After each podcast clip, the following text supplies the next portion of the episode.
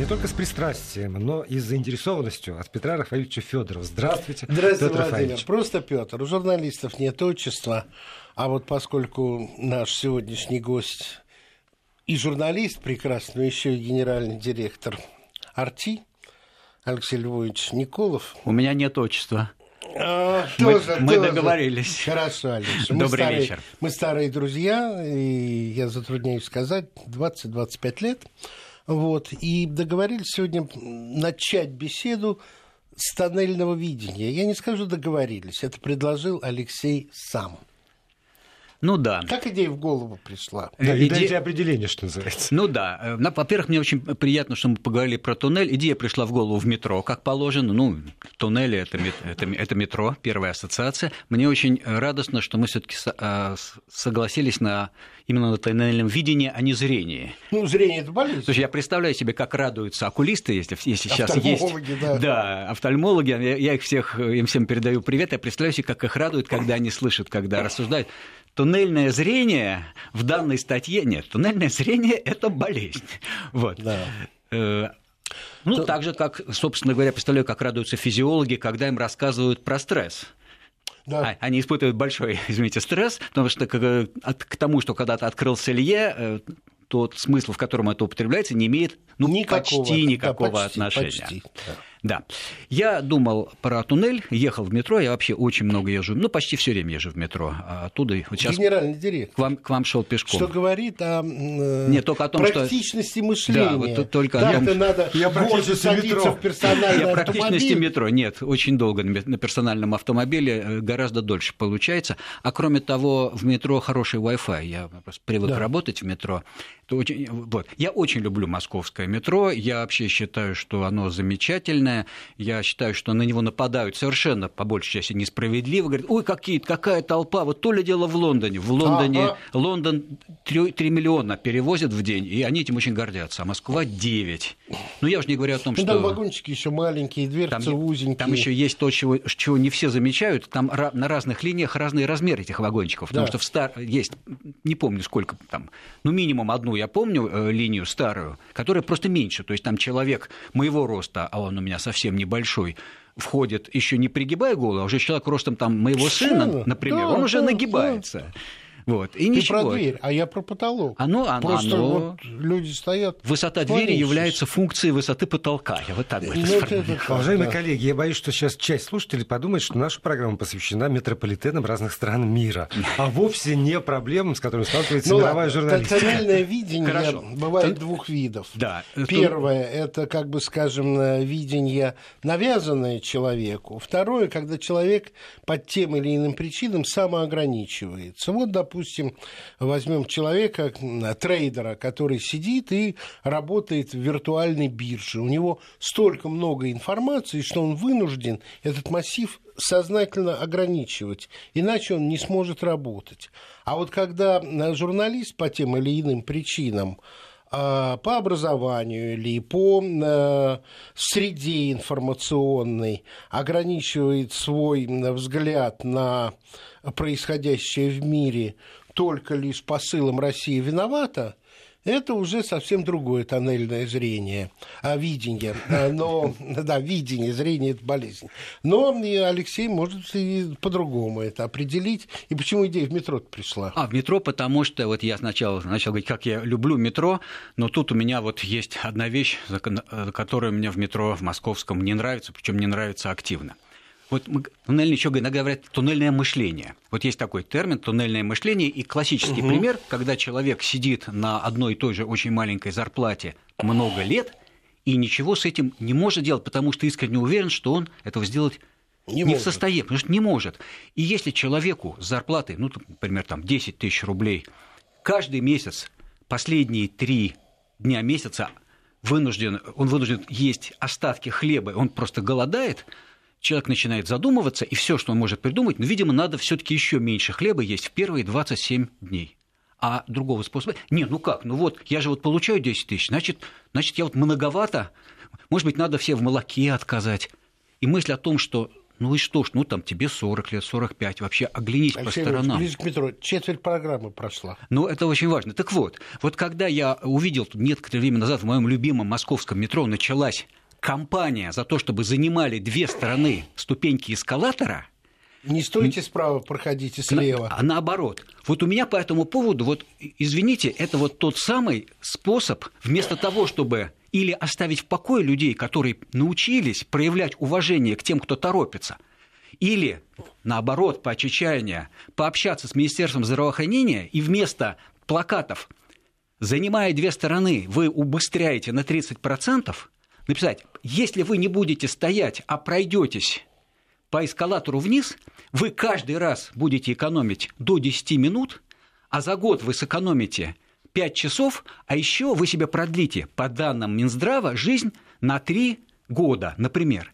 Нет, вместо этого, вот я уверен, что они не просто так придумали, они заказали исследование или своему ведомственному институту, или, может быть, какому-то стороннему. Ну, я рад за людей, люди хоть заработали.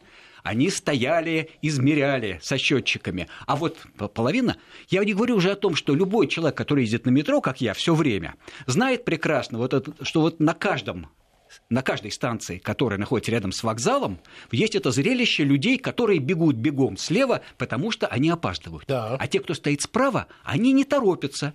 Им эта минута не важна, а вот тем, кто опаздывает на поезд, важна.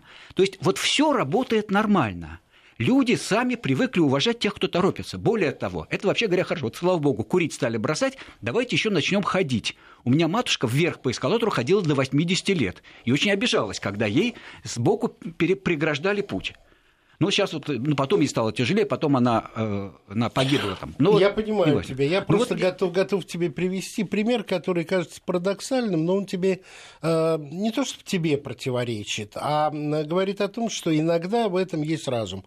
Вот когда, на мой взгляд, Садовое кольцо сделали равным по ширине, без сужения и расширения, оно поехало лучше. Почему же парадокс? Наоборот, это как раз очень логично, потому что там люди сначала разъезжали, разъезжались в семь рядов, да. а потом все а равно... Съезжались это все равно устраивали затор. Пропускная способность, она равно... Наоборот, вот это как раз пример того, как московские власти очень разумно Я согласен. сделали. Я-то говорю разумно, да. Э, вот это ну как ладно, раз разумно. хорошо, хорошо.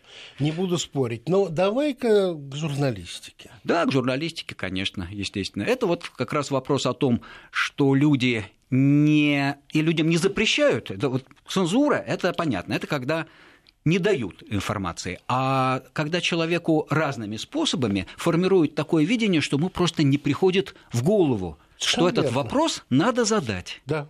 Вот я читал тут недавно лекции своим студентам, я преподаю еще в высшей школе экономики, и мы с ними разбирали, вот у нас такой был формат проектный семинар, мы с ними разбирали разные конкретные случаи.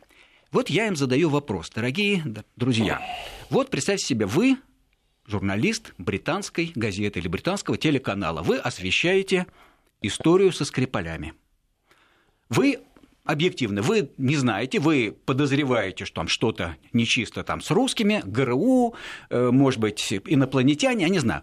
Скажите, пожалуйста, вот вы журналист, вот вы, вот это четвертый курс уже, четвертый курс э, бакалавриата, то есть уже почти такие состоявшиеся журналисты, многие даже работают где-то.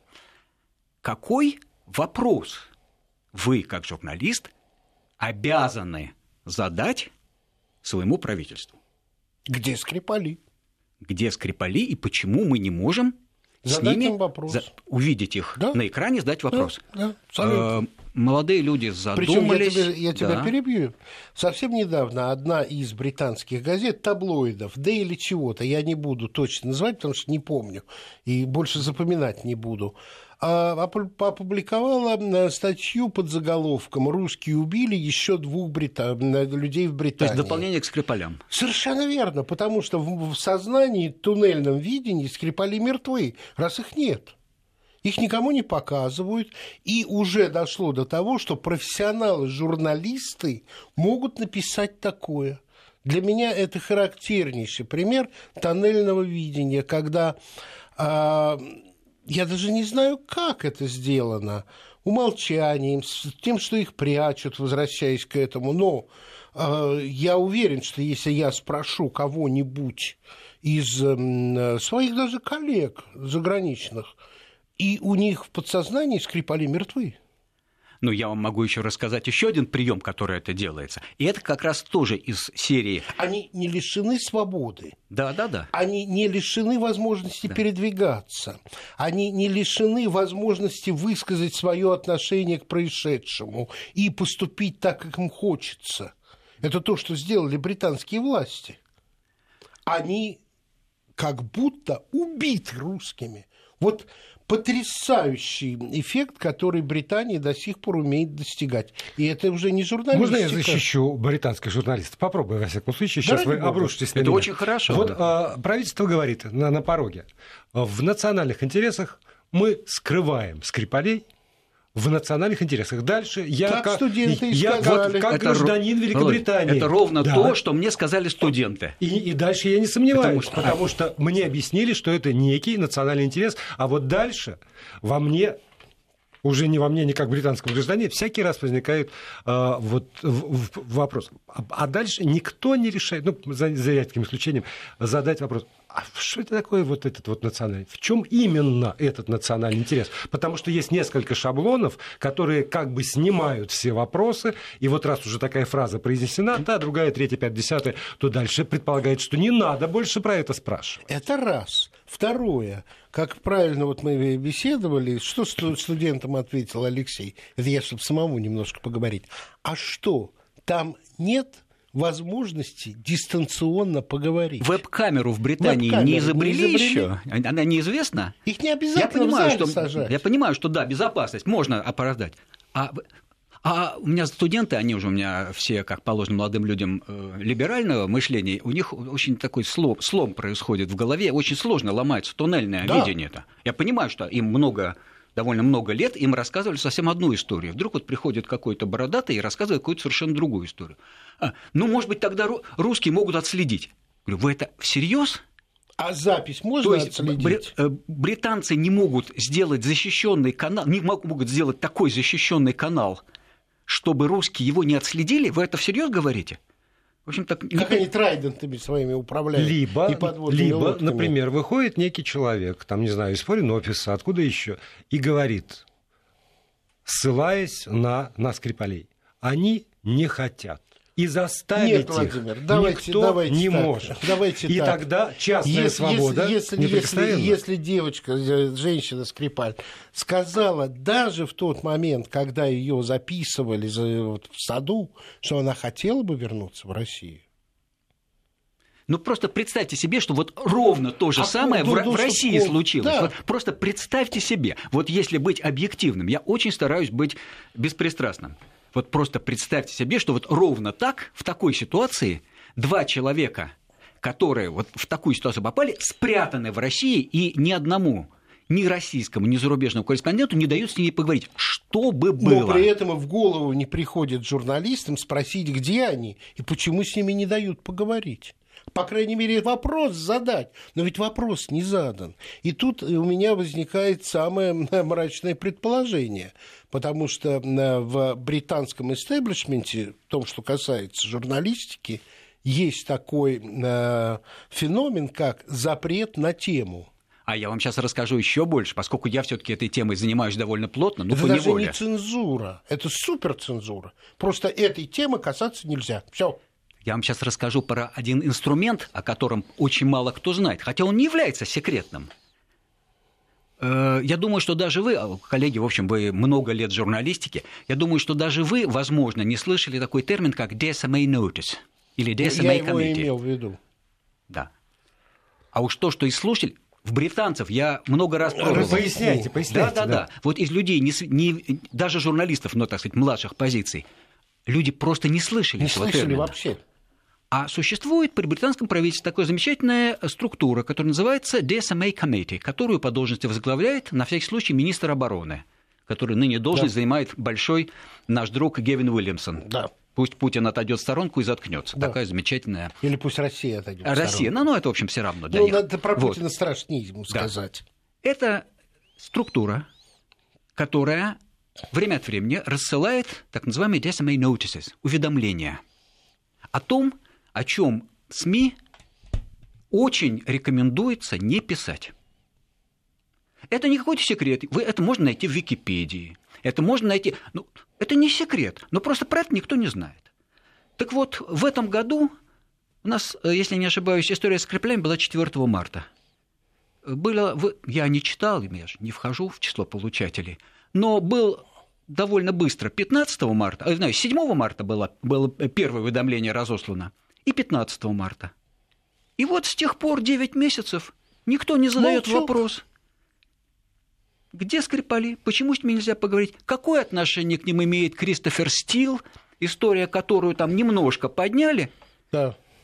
А вот эту замечательную историю про то, что Integrity, э, Integrity Initiative, которую сейчас вот, вот, вот, вот у нас на экране, она непрерывна, потому что это страшная история, оказывается, больше двух миллионов фунтов государственных денег сначала из, выяснилось, что из бюджета МВД, то выяснилось, что еще из бюджета Минобороны потратили мало того, что на создание вот этого вот а, э, преследования российской СМИ, так еще и э, Корбина этим делом мочили лидера лейбористской партии. Да, я только еще раз напомню слушателям, что когда вы говорите «у нас на экране», то это телеканал «Арти». Это телеканал «Арти», да-да, это я да. имею в виду свой канал.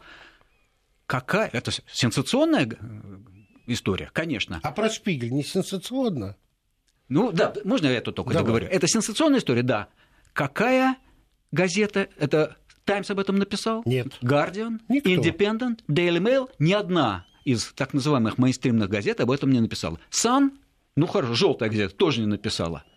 У меня тоже очень интересная была история со студентами, когда, э, вы не поверите, но студенты сегодняшние не знают, что такое борьба нанайских мальчиков. Да ну, да. давно не показывали да. Нет, по а я, я уже это знал, поэтому я принес с собой видео, Ё, чтобы показать им, что такое борьба нанайских мальчиков. Говорю, как вы думаете, зачем я вам это показал? Вот давайте разберемся, чем обеспечивается в нормальном демократическом информационном обществе ваше право на информацию – множественность точек зрения. Конкуренция, правильно? Да, вот есть массовые газеты, желтая пресса, а есть качественная. Желтая пресса это что вот такой? Приведите мне самый такой яркий пример. Им несколько человек. The Sun. Да. О, какие хорошие студенты, да. молодцы. Sun. Вот это вот пример того. Но с другой стороны есть качественная Guardian, пресса. А качественная, а, а самый, самый яркий пример качественной прессы, и мне там два или три человека. Times. Ага. Замечательно. Ну, действительно, вот, вот этим обеспечивается. Теперь скажите мне, кто владеет Сан? Роберт Мердок. А теперь скажите мне, кто владеет Таймс? Воцаряется тишина. Говорит, что он же? Он да, же. причем уже давно. Да. Вы об этом никогда не слышали. То есть вы прекрасно знаете, да, действительно, вот, действительно, вот есть многоголосие, действительно есть конкуренция. А элементарная вещь о том, что самая желтая себя так позиционирующий, при этом самая тиражная газета, понятно, в Британии, и самая качественная, и много лет уже, не один век этим гордящейся и кичащейся Слушай, газеты ну, она Times. очень сильно изменилась. Ну, она, у нее много она чего есть. А, здорово. А кроме того... Для меня Гардиан все таки сейчас выше Хорошо. по А, а кроме того, важно. извините, я вас перебью. Но ты прав, выходит, выходит владелец и говорит, что это для меня только бизнес. Я никогда не вмешиваюсь в редакционную а, политику особенно этих Роберт Мердок. Особенно Руперт Мердок никогда не вмешивается. Угу. Я могу несколько историй рассказать из жизни конкретного Руперта Мердока, его взаимоотношений со СМИ. Ну, наверное, это будет уход в сторону, но у меня есть несколько. А у меня есть чудесный рассказ, который мне рассказал, да тогда он э, был попечителем, председателем попечительного совета BBC э, про Руперта Мердока в Китае.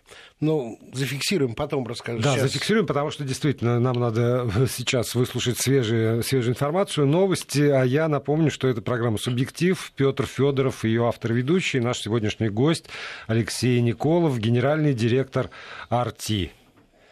Ну и после новостей, конечно, не, не только про, про, про эти парадоксы, но и, наверное, все-таки немножечко про конфликты вокруг Арти мы тоже скажем.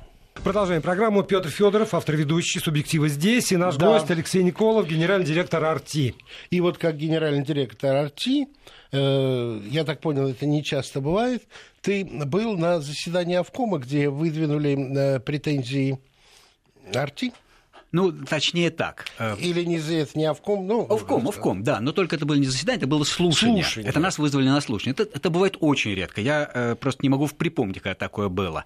Тут же ситуация очень смешная была. Дело в том, что для Позиция того, чтобы... правительства была отражена, но недостаточно. Ну, вообще, вообще все, что нам вынесли, это вот даже тут не совсем точно э, приводится в, в новостях, когда говорят, что нам вынесли Э, нашли 7. нарушения, да, 7 из 10 расследований за, за отсутствие беспристрастности. Это не так. Там формулировка еще лучше. Если отсутствие, то это значит, вот нет, ну, другого, нельзя, нет другого да. мнения. Недостаточная нет. беспристрастность. Отсутствие должной беспристрастности. Отсутствие должной. Ага. Вот так это сформулировано. А, а должное это как измеряется?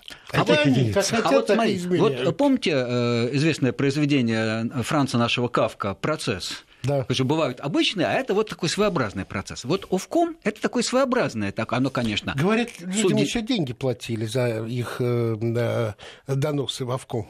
Это да, это отдельная история, что, что вот эти якобы жалобы от зрителей, да, на они самом на деле самом были деле были, были, да, они, это было частью работы людей, и мне еще очень интересно, как это, это тоже... Мерзейшая история, как абсолютно. Это... Дело в том, Я что... прошу прощения, наверное, не а все слушатели регулятор? знают, вот, что, да, чем, давайте что вы будете представлять зрителя, а то я действительно я увлекаюсь. Я, да. я, то в этой теме много лет. А в ком не, не некая организация, которая Авком э, это, регулирует э, это средства национальный регулятор Э, электронных средств массовой информации. В печатной это отдельная история, угу. вы не поверите, печатной сейчас обязательного регулятора нет.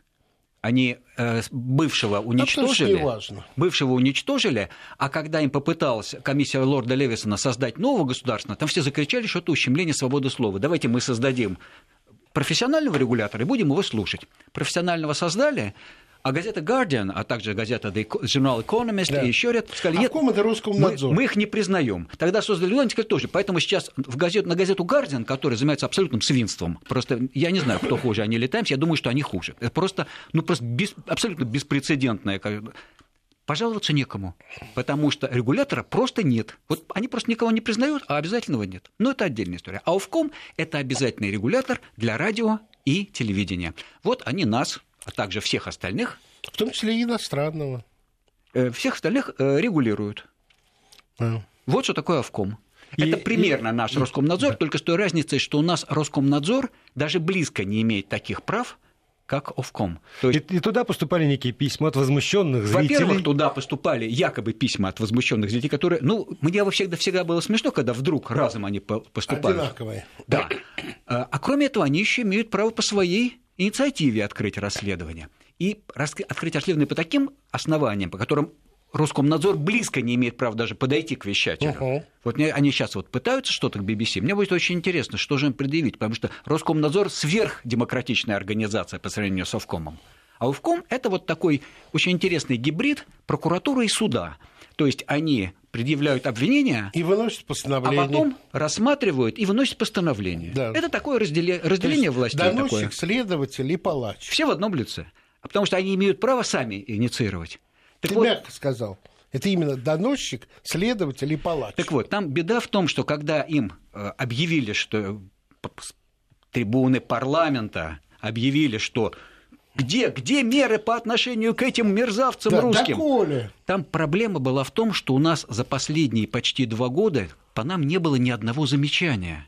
Мы настолько действительно хорошо, Отлично, настолько к этому Спа- относимся. Спасибо отчасти Авкому. Да, да, это безусловно. Они, на самом деле ко- кое-чему мы научились, тут вопросов нет. Но вот мы настолько И стимулирует, сейчас, как доля стрихнина. Настолько внимательно к этому относимся, что Мало. у нас за последние почти два года ни одного замечания не было. Это не значит, что не было жалоб, но замечаний не было. И когда выяснилось, когда закричали, вот ну что, вот эти скрипали, а где репрессии против Арти? И тогда они за полтора месяца инициировали сами 10 расследований. Из этих 10 расследований мы мы, это очень долгая история, понимаете, это очень дорогая для нас история, потому что мы вынуждены нанимать британских адвокатов, которые нам все это оформляют в том виде, в котором это в Британии принято. Uh-huh. То есть это дорогая, к сожалению, очень история. Вот мы, а э... там же это еще разделено, солистер одно, баристер, баристер другое. да, а, а для того, чтобы это было внушительно, должен быть еще Queen's Council, QC, да. который еще дороже стоит, раза в два. Но, к сожалению, мы вынуждены в эту игру играть. Если мы случайно выигрываем, то есть нам, нас признают, нет, нам никто никаких не компенсирует, выплат. ничего. И ну хорошо, ну, никаких. ну хорошо, вот, да, никаких, ну просто, ну не признали, э, а, отбились, ну черт в этот раз. И вот вдруг, вот то у нас два года ни одного нарушения, вдруг нам за полтора месяца по собственному собственной инициативе, 10 расследований, мы отписываемся, и в результате дальше нас вызывают на слушание, чего, вот как вот говорил Петр, не было уже много лет, чтобы специально слушание. Мы к этому готовимся, мы, на мой взгляд, вот речь, которую я слушал, которую наш представитель э, э, который имеет статус королевского адвоката, это была совершенно разгромная речь, совершенно конкретными вопросами, на которые, ну, так, по нашим представлениям, нужно было ну, садиться дальше, все перебить, потому что он абсолютно а камня на камне не оставил на практически всей доказательной базе. Э, мы через мы посылаем там техническое уточнение, что мы там получили их. Э, нам приходит сообщение, что руководитель службы, отдела, который занимается регулированием внутри у них, ушел уже в рождественский отпуск. Мы говорим, ну, все понятно. И через три дня мы получаем сообщение, что нам по двум удовлетворили апелляцию. Из, э, а там, по пяти нет. Э, семь. По семи оставили, а. и теперь а. у них есть из десяти осталось семь. Сначала бы одну, мы, а. одну мы отбили, потом еще две. А это дает им формальное основание уже применять санкции. Они теперь будут думать, какие, потому что у них есть э, кейс в виде частых нарушений вещательного кодекса. Вот. То есть вот, так, вот такой способ, и с этим, ну, мы сейчас думаем еще, что с этим делать, там, я не могу сейчас, не хочу, потому не что надо, не надо, я знаю, что а друзья, друзья ну, слушают. Ты знаешь, вот Наши прибли, друзья приблизи, BBC, приблизительно а так же литовский регулятор запретил вещание угу. РТР «Планеты», за распространение которой я в холдинге отвечаю. А запрещают как только по одному э, всегда поводу, это наши ток-шоу, на которых приходят гости и выражают различную точку зрения иногда экстравагантную, иногда, есть это Владимир Вольфович, даже очень экстравагантную, но в заключениях написано, что ведущий недостаточно аргументированно и продолжительно опровергал агрессивную точку зрения гостя. Но они я научились говорю, да, что цензуру... Не, а, да, они научились у да, да, да. Они научились. А я думаю, они консультировались там. Э, вполне Я думаю, возможно. они просто Скорее там всего, так и было. Да. Потому что суть одна, это абсолютно лицемерно, это абсолютно пошлое, я бы сказал, и э, испуганное действие. Потому что как раз то, что делает Арти и отчасти РТР «Планета», это разрушает тоннельное зрение, когда люди приучены информационным давлением, образованием, общим настроем, который спускается э, истинными хозяевами той или иной страны э, или теми, кто хозяевами руководит.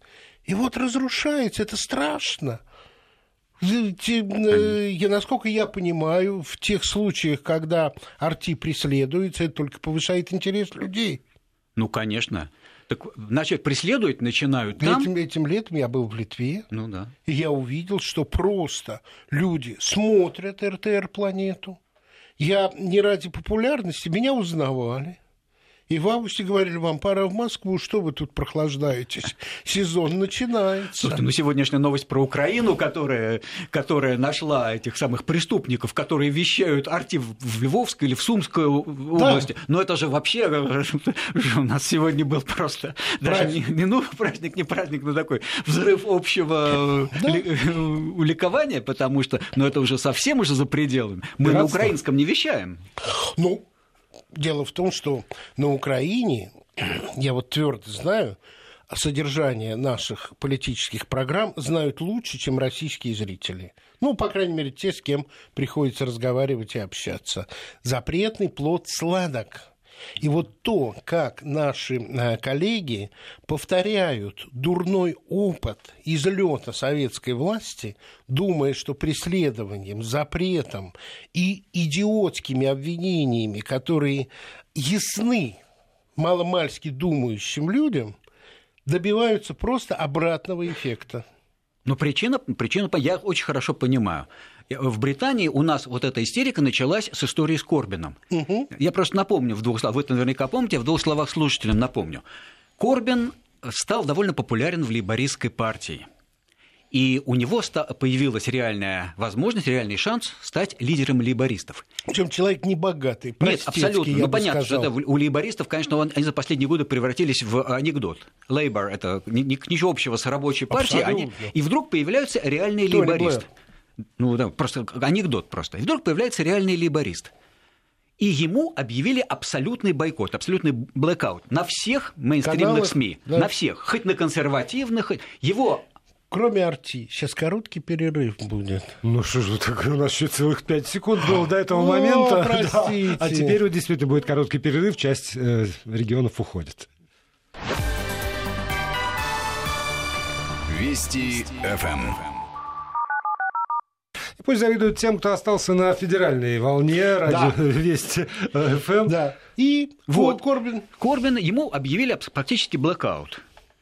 Э, ну, а раз Запрет. такое дело, да, а раз такое дело, э, ну, а мы-то чего? Нам интересно, конечно, хотим ли мы перспективного политика? Конечно, хотим.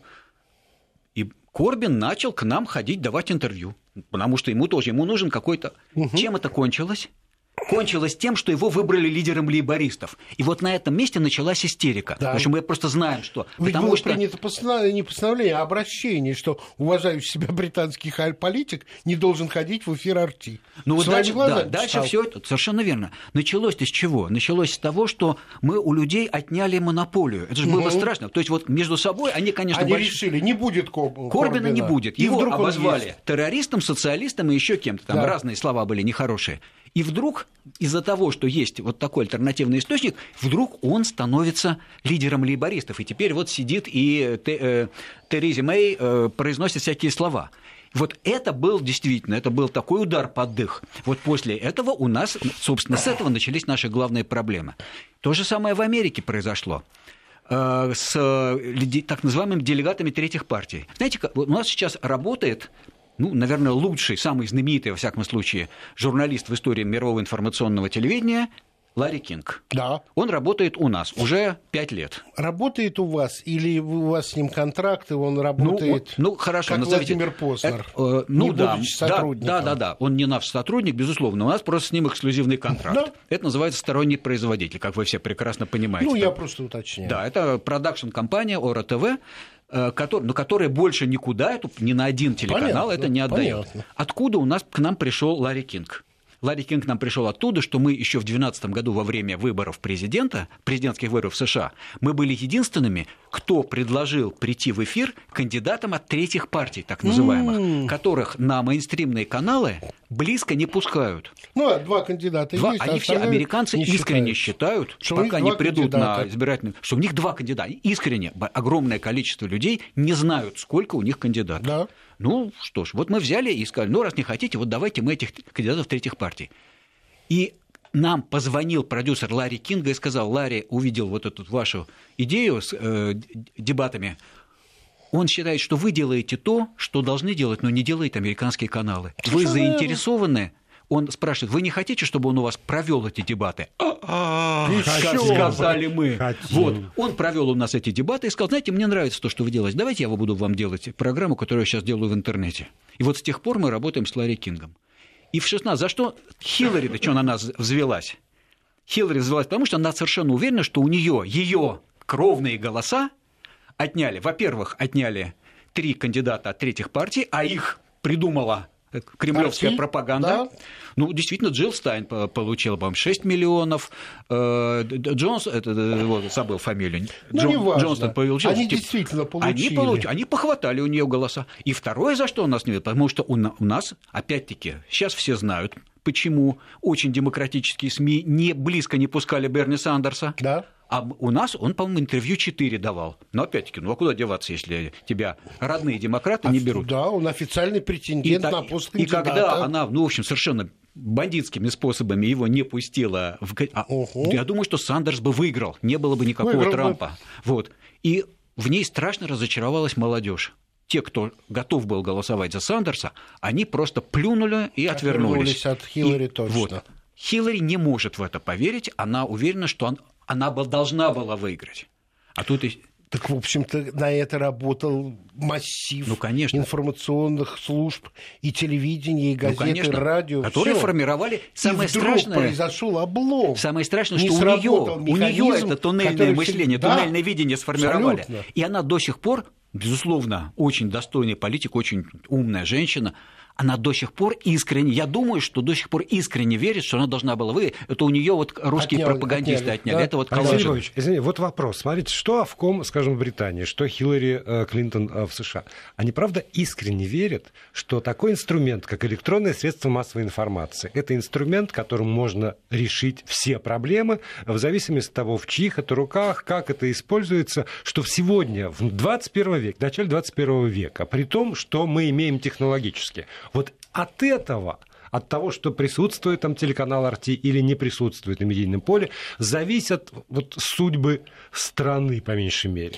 И, я... и вы действительно, и... ну, вы или там, не знаю, да, да, BBC, да, да, неважно да. что, что вот это, этим инструментом очень все решается. ответить на вопрос, может, у Алексея Львовича свое. Самая главная проблема, они потеряли монополию и если раньше это был абсолютно их инструмент, то теперь это не полностью их инструмент. Это пугает, и это мешает осуществлять то, что они учились, умели и делали много лет благодаря средствам массовой информации. Но я хотел бы выслушать своего я друга. Я думаю, что всегда есть два типа вот среди таких цензоров, а это вот фактически это, это вот те самые люди, которые становятся цензорами туннельное видение формируется цензорами. Вот всегда есть два типа. Один – это тип Савонаролы который искренне верит, э, и если бы пустили там какого-нибудь протопопа Аввакума ко власти, то он был бы, я не исключаю, что он бы тоже пожег кого-нибудь за, за веру истину. Вот есть тип Савонарола. А другой тип – это тип цензора Михаила Лангинова – это вот тут, к сожалению, я не могу произносить все, что я произношу на лекциях, потому что там я, во-первых, там не действует закон о средствах массовой информации, и, во-вторых, я там оговариваю всегда студентам, что вот я сегодня буду произносить разные слова, кому не нравится, выйдите из аудитории. Все остаются. Но я могу слушателям сказать, вот просто э, это замечательное четверостишие, вы можете погуглить. Четверостишие э, начинается со строчки «Стихи пишу я не для дам». Ну и дальше там вот строчки, которые я не могу воспроизвести в эфире. А заканчивается? Да, я, я их в цензуру не отдам, а напечатаю в Карлсруэ. В цензуру не отдам. Эту строчки, э, э, это четверостишее написал правда, в молодые годы. Главный цензор России, человек, который возглавлял Департамент по охране госпечати Министерства внутренних дел Российской империи. Вот этот вот тип цензора циника, он, безусловно, есть. Он всегда есть. В любой цензуре, в любой пропагандистской машине есть, безусловно. Я не сомневаюсь, что в BBC есть люди, которые прекрасно все. В Тайме, ну что, ну, когда, Тайм, когда Тайм публиковал список, ну это абсолютно, это украинский миротворец, перенесенный в, в качественную да. газету. Список э, людей, которые э, сотрудников э, спутника с фотографиями, практически со словами, угу, угу. бросьте в них камень. Но это, это вообще за, за гранью любого понимания. Что там нет людей, там есть люди, безусловно, которые искренне верят. Ну, ну, ну это же вот, это же вот оправдано. Ну да, да вообще-то не очень хорошо. Но тут такое дело, но они же сволочи. Мне на самом деле это очень напоминает... Такой страшный немножко пример, но тем не менее, это из той же самой серии. Надо, врага надо расчеловечить. расчеловечить. Это вот для меня из, из истории Второй мировой войны, я тоже студентам этом рассказываю, может быть, самое страшное сейчас, это не когда люди стреляют друг друга и видят друг друга через прицел, ну, это, это бой, ну, тут вот как бы с гуманизмом плохо, а когда в абсолютно гуманистическую, веками не знавшую рабство Германию, присылают э, русскую женщину в качестве рабыни. Ну как же, у нас же никогда рабыни не было. А, да, но нам же объяснили, что они же не совсем люди. Вот. Они и, не совсем люди. Э, Совершенно верно. И вот эта и, логика, на самом деле, вот эта логика. И надо у нас остается вот совсем немножко. Я хочу сказать простую вещь, Владимир, чтобы не осталось иллюзии у наших э, слушателей. Сейчас запущен механизм по определению критерия СМИ, которому можно верить или нельзя верить. С тем, чтобы потом в интернете оградить или опустить на нижние строчки на сотые места со вторых мест э, то, что по этим критериям критериям будет недостойно доверия. Это индекс э, запрещенных книг в варианте 21 века. Над этим идет работа. Я э, и сотрудники Арти, приятные люди, часть этого процесса мы его стараемся немножечко расшатать. Но это все, что я могу рассказать пока об этом. Алексей Львович, приходите к нам еще. Алексей Николов был гостем нашей программы. Спасибо. Спасибо.